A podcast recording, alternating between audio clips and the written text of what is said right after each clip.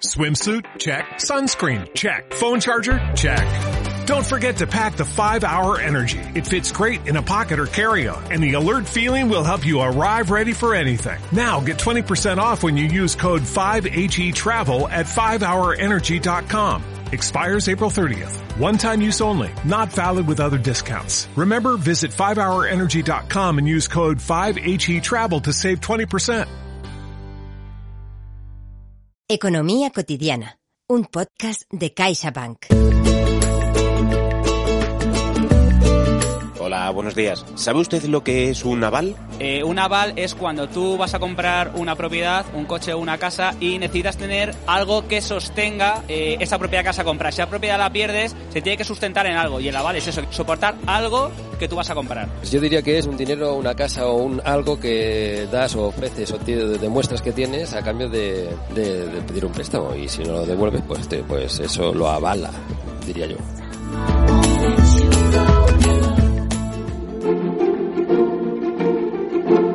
Hola, ¿qué tal? ¿Cómo estás? ¿Bien? ¿Con ganas de escuchar el podcast de hoy? Bueno, normal y lógico. Porque como ya te dijimos en el anterior podcast, hoy tratamos un tema muy importante y muy interesante. Posiblemente lo hayas escuchado muchas veces. Me refiero a las palabras aval y avalista. Préstamos que requieren de un avalista, personas que avalan a otras personas. Pero ¿qué es todo esto? ¿Tenemos claros los conceptos y responsabilidades? Hoy junto a Jordi Martínez, director de Educación Financiera del Instituto de Estudios Financieros, intentaremos resolver algunas dudas sobre qué supone ser avalista de alguien en un préstamo. Una decisión importante que desde luego no podemos tomar a la ligera. Pero antes, permíteme que te recuerde que este podcast es posible gracias a CaixaBank. Ah, y un saludo de quien te habla, Iván Pachi. Comenzamos. ¿Qué implica avalar a alguien un préstamo? Con Jordi Martínez.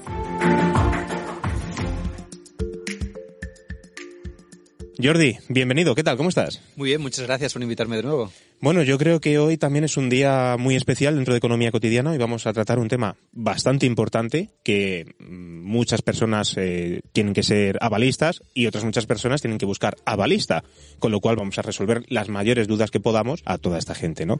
Y para eso estamos hoy aquí. Vamos a intentarlo. Para definirlo de forma sencilla, yo diría que podríamos decir que un avalista es quien se ofrece a garantizar el pago de un préstamo si el titular no puede hacerse cargo. Y también lo- quizás hay gente que lo conoce como la figura del fiador. El Un fiador. avalista o un fiador. Vale. Sí, yo siempre he escuchado la- la- esto de, de avalista, ¿no? Eh, eh, lo que sí has dicho, ¿no? En el caso de que se ofrece o se lo piden. Sí, normalmente te lo piden. Te lo piden, no, ¿verdad? no vas por allí ofreciéndote, oye, oye, oye, oye, ¿crees que te avale? No. A ver, bueno, Sí, si, sí, son tus, si son tus padres eh, o Sí. esa familia, oye, no te preocupes que yo te puedo ayudar, ¿no? Sí, pero y a veces lo hacen sin, sin conocer las consecuencias que puede tener Claro. ese hecho. Y a veces también el que lo pide tampoco es muy consciente de, que, de, que- de- de qué es lo que está pidiendo. Si nos convertimos en avalistas de un amigo o familiar, tenemos que saber, en caso de que él no pueda pagar, mm, cómo nosotros vamos a responder con todos nuestros bienes. Porque es así, respondemos con nuestros bienes. ¿Hay alguna excepción a esto? Sí, eh, bueno, una- es verdad, una balista se compromete a pagar cuando una persona no puede, con sus bienes presentes y futuros. Vale. O sea, como- igual que un titular de un préstamo. Claro. Eh, pero sí que podríamos, por ejemplo, avalar un porcentaje de la deuda. O sea, tú puedes limitar el aval. Imagínate que quieres comprarte un piso y eh, tu banco de hipoteca es el 80%. Y tú necesitas el 90%. Pues puede ser que te diga, oye, pues necesitas un avalista. Pues podrías negociar y decir, oye, vale, pero quiero que esté eh, eh, el avalista, que van a ser mis padres, pues van a estarlo hasta que yo llegue, a- hasta que la deuda quede por debajo del 80%. Vale. O sea, por ese de 10%. Esto sería una manera de limitarlo. Y otra eh, se- sería pues hablar con una propiedad. Imagínate pues que tus padres tienen pues un piso en la costa. Y dice, oye, pues mira, yo avalo a mi, a mi hijo con ese piso en la costa. Pero si luego no puede pagar, no me, no me reclames más que ese piso en la costa. Vale. Eso también se podría hacer. Sería una manera de, de limitar esto que decíamos de la responsabilidad de, de, de- afrontarlo con todos tus bienes presentes y futuros. Ya. Es decir, que no hace falta tampoco que sean todos esos bienes, porque habitualmente tenemos ese concepto, ¿no? Es que normalmente, normalmente es así, ¿eh? normalmente es un aval solidario Vale. que- en el que respondes por- con todo. Hasta que llega a la deuda a cero. Hasta que llega la deuda cero, sí, sí. Vale. La figura del avalista siempre la asociamos a las hipotecas. Sí, pero no, tendría por qué, porque puedes, puede, puede haber... una- Puedes hablar un coche. Sí, o puedes hablar eh, un, un piso, ¿no? Vale. un, piso o- de alquiler, quiero decir, ¿eh? o, un o- aval. o un proyecto de negocio, por, ejemplo. Sí, sí, o, o, o tu tía tienes una empresa y necesitas pues renovar una maquinaria y te pide, te pide, vas al banco y pides, oye, necesito tanto dinero para hacer un leasing o para hacer un préstamo para comprarme esta maquinaria que me va, a ir- me va a ayudar a que la empresa vaya mucho mejor. Y el banco lo mira y dice, sí, sí, pero tienes que avalar tú. Vale. Pues, esto puede, puede pasar, ¿eh? Y de hecho es bastante habitual que en operaciones de, de empresa, pues, el, pues el- los socios pues avalen las valen. operaciones. Ajá. Sí. Vale. ¿Y cuándo es, la, cuándo es necesaria la figura del avalista? Necesaria, eh, depende, ¿no? Es- Depende del riesgo, al final, entiendo, Al final también. es la entidad financiera que decide si una operación pues eh, tiene más riesgo de, de- de la que cree que puede asumir el, el prestatario, pues le va a pedir, le va a pedir un aval. No deja de ser un acuerdo entre el banco y el cliente, dependiendo del nivel de, de solvencia del cliente. Vale. O sea, al final el banco te va a pedir más o menos garantías según cómo seas tú de solvente. Y mm, en este caso también entiendo que no debe estar presente en todos los préstamos o hipotecas. Es decir, si no es necesario, tampoco es, eh, si no te lo piden, tampoco es necesario que tú vayas con tu avalista. No, no. Claro. No, de hecho, de- no, o sea, es lo que decíamos antes, si, si, si tú vas a pedir un préstamo porque vas a comprarte un ordenador para, para mejorar los podcasts pues, pu- y, y ese ordenador pues vale 1.500 euros y quieres un préstamo y tú tienes ingresos suficientes, recurrentes, y además eres cliente y te conocen, no te van a pedir ningún avalista. Claro, y me dices, no, es que mm, me voy a comprar una casa que vale no sé cuánto y, y no tengo para la entrada y, y, y además ah, en el banco me conocen de hace poco. Pues te van a pedir más garantías o más o, O sea, o avales. lo primero es ir al banco y que ellos te digan si lo necesitas o no, porque Correcto. te hacía esta pregunta porque sí que conozco, por ejemplo, mm, quizás eh, parejas o amigos míos que antes de ir a comprar el piso ya antes estaban negociando con su familia el, el avalista. Y recuerdo de decirles, no, primero id al banco y preguntad si lo necesitáis, porque puede ser que no les tengáis que, Exacto. que- que hacer avalistas a tus padres o a tus Correcto, suegros. Correcto. Ujú, Vale. Eh, hablemos ahora de los requisitos para ser avalista, porque me imagino que no todo el mundo estará capacitado para serlo. Bueno, de hecho, para ser avalista tienes que ser mayor de edad. Pero, Eso lo pri- vale. sí, a partir de aquí... Enhorabuena a toda la gente de 17 años. No, pero a partir de aquí, eh, eh, ese es el requisito indispensable. Pero eh, Sí. si quisiéramos buscar el avalista ideal, Vale. ¿cuál sería? Pues eh, pa- para un, para un banco, ¿eh? poniéndonos el- la gorra del banco, ¿el banco qué haría? Pues buscaría a alguien que fuera solvente, que tuviera ingresos recurrentes, que tuviera propiedades libres de cargas, o sea, no hipotecadas. O sea, al final buscaría lo mismo que, que buscaría para el titular de un préstamo, ¿no? O sea, al final, si, si a ti te va a dar, si, si yo te voy a dar un préstamo a ti, pues a- al, a- al fiador voy a buscar que, que también tenga esas, unas características similares. ¿El avalista no puede tener deudas a la hora de avalar? Sí puede tener deudas, Puede tener pero deudas el banco también. lo va a tener en cuenta. O sea, al final in- independe, ¿no? Porque imagínate que, pues, oye, pues eh, ti- tiene una deuda de 3.000 euros de un préstamo de un coche, pero tiene una propiedad y, y- y tiene ingresos y, o- y, y un contrato fijo, pues, pues va a servir perfectamente de avalista. Y otra pregunta, Jordi, ¿puede ser avalista eh, una persona de varios préstamos? Es decir, yo puedo ser avalista de dos o tres préstamos. Sí, Si reúno las condiciones y el riesgo. solvencia suficiente para, y el Ajá. banco considera que es útil, sí. O lo que decíamos antes de los empresarios. A veces un empresario, pues, de la misma forma que ha comprado una máquina, pues tiene que comprar un, un coche para el comercial y un ordenador para no sé qué. Al final acaban siendo tres operaciones financieras Ujú. que es probable que, que si el banco le ha pedido el aval para una, se la acabe pidiendo para las otras. Con lo cual sí. Vale. ¿Y puede avalar una persona física y una empresa? Es decir, ¿una empresa te puede avalar? Sí, no tendría que haber problema, no, pero una, una- una empresa también puede hablar una persona Vale. física, sí. Por ejemplo, no sé, suponte que tu hijo se compra una vivienda y tú tienes una- un pequeño negocio y por lo que sea decides que ese pequeño negocio puede avalar. No es lo más habitual, No es lo habitual, pero, ¿no? pero Pero- entiendo que legalmente no tendría que haber un- ningún problema. Vale. Pero, lo, pero lo lógico sería quizás pedir, pedir que avalaran a los, los padres en este caso. Te pongo un ejemplo, Jordi. Si yo reúno todas las condiciones para que me concedan el préstamo o la hipoteca mm, que necesito, pero no encuentro a nadie que me avale, ¿qué ocurre con esto? Si no tengo nadie, que no me lo dan. A ver, depende, o sea, al final, si tú reúnes con todas las condiciones para que te concedan el préstamo, pues no te van a pedir un aval.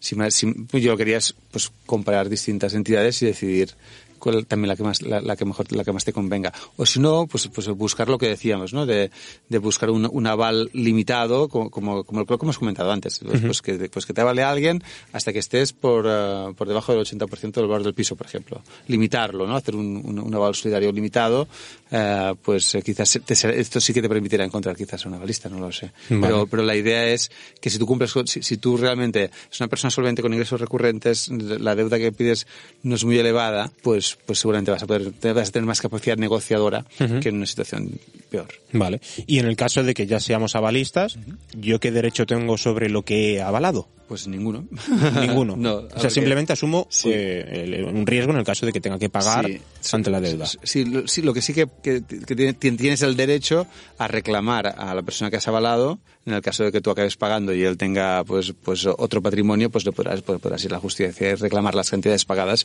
y los intereses. Eh, Jordi, ¿tú recomiendas que en el caso de que seamos eh, avalistas, eh, todo este tipo de cosas de las hipotecas y demás, eh, estos eh, para avalar que sea todo ante notario? Los préstamos hipotecarios normalmente se firman ante de, de- de notario, Claro. vinculados a una compraventa que también, en la que, en la que también eh, participa el notario, con lo cual pues, eh, pues tú serás fiador y quedará y, y- el notario también te va a explicar qué qué supone serlo y habrá una escritura en la que consta que, que, que sí, lo, que sí lo eres.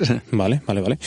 Jordi, me ha surgido una duda. ¿Qué ocurre si la persona que está avalando fallece? Porque eh, es un problema. Claro, si ocurre una desgracia y el avalista fallece, el aval no desaparece, ¿No desaparece? ¿no? se hereda. Ahí va. De hecho, es una cosa también a tener en cuenta, ¿no? Cuando tomas la decisión de avalar a alguien, Sí. no solo, eso no solo te afecta a ti, sino en el fondo también, también puede llegar a afectar a tus herederos. Vale. Que es una cosa que creo que no pensamos. De hecho, no. Porque no, no, sí, no, sí, no estamos sí. pensando que nos vamos a morir. Es lógico. de- claro, de- claro. Es un tabú, ¿verdad? Es- es lógico, es o lógico, la- yo creo que las finanzas son un tabú y la muerte es otro tabú, pues la combinación de los dos tabús hace que, Claro, claro, que lo planteemos pocas veces esto. Pero O sí, sea, que se hereda. Se hereda, sí, sí. El, el aval no desaparece con la muerte. Imagínate. Bueno, pues yo creo que ahora sí que tenemos eh, más o menos claro a qué nos comprometemos como balistas y todas las obligaciones que trae consigo. Ya lo habéis escuchado a Jordi. Eh, ¿Qué te parece si cerramos este episodio con unos cuantos consejos para que las personas que nos están escuchando pues puedan valorar adecuadamente cuándo es más seguro convertirse en avalista, cuándo no, y que al fin y al cabo sean ellos los que deciden porque es una voluntad totalmente del que pide como del que lo ofrece, ¿no? Yo quizás destacaría tres cosas de las que hemos comentado. La primera, que hay que tener en cuenta que cuando avalamos eh, asumimos una gran responsabilidad, porque lo que nos estamos comprometiendo a pagar si el titular no lo puede hacer. Eso sería lo primero que diría. La segunda, que existe la posibilidad de limitar el aval, lo que decíamos, ¿eh? avalando parcialmente o con una propiedad. Y el tercero, pues sería que no nos dejemos presionar por amigos y conocidos que a, ve- que a veces, oye, que solo es una firma, o una cosa que se dice mucho, no, no, es, es un aval de nómina. Mm, Aval de nómina no es, eh, es, es tus bienes presentes y futuros. ¿Vale? Tener en cuenta esto. Y de la misma forma que digo que no nos dejemos presionar, que no presionemos Claro. a nuestros conocidos, a nuestros amigos para conseguir un préstamo si, si, si, si- si ellos entienden que hay, que, Sí, sí. que- hay riesgo porque realmente están asumiendo un riesgo. Sí, además me parece esto también muy importante, ¿no? De que esto a veces de que se dice, bueno, es que es mi hermana o es, es mi hijo, tal, eh, que no pongamos tampoco en riesgo, ¿no? Todo esto porque porque realmente es eso, es un riesgo y es una responsabilidad en la que tienen que tendrá que asumir la deuda en el caso de que tú no puedas, por lo que sea, porque la vida da muchas vueltas. Correcto. Con lo cual eh, quizás debemos pensarlo bien, analizarlo bien y quizás actuar con el cerebro en vez de con el corazón. Exacto, yo creo que en, en este, en este tema es importante lo que tú dices, pues pensarlo bien y al final, si, si las cosas van mal, el problema, el- vamos a tener un problema con un familiar o con una Claro. persona a la que queremos, ¿no? Con lo cual, si lo podemos evitar, pues casi mejor. Pues ya lo sabéis, pensadlo todo muy bien. Aquí estamos simplemente para resolveros algunas dudas, siempre que nos puedan surgir. Y si tienes tú alguna, pues ya sabes, escribe, ¿no? En las redes sociales. Muchas gracias, Jordi, por todos tus sabios consejos. Gracias a vosotros por invitarme una vez más. Bueno, yo creo que van a ser una maravilla tanto para quienes deben buscar una balista como para aquellas personas a las que les han pedido que lo sean. Y a ti, que estás escuchando, muchas gracias por acompañarnos un capítulo más y recuerda que para nosotros es muy importante tu opinión. Ya sabes, esto es Economía Cotidiana, un podcast útil y divertido para todas y todos. Hasta pronto. Y hasta aquí el episodio de hoy, donde hemos tenido la oportunidad de resolver algunas dudas acerca de los avales, pero lo que más nos importa es que te hayamos ayudado y entretenido a la vez. Economía Cotidiana, este podcast que hace posible CaixaBank, volverá a publicar un nuevo episodio en septiembre. Todo el equipo que hacemos posible este podcast te deseamos un feliz verano. Pero déjame que te cuente un pequeño secreto. Puedes volver a escuchar cualquiera de nuestros contenidos siempre que quieras. Sí, ve para atrás y le das al play. Hasta septiembre.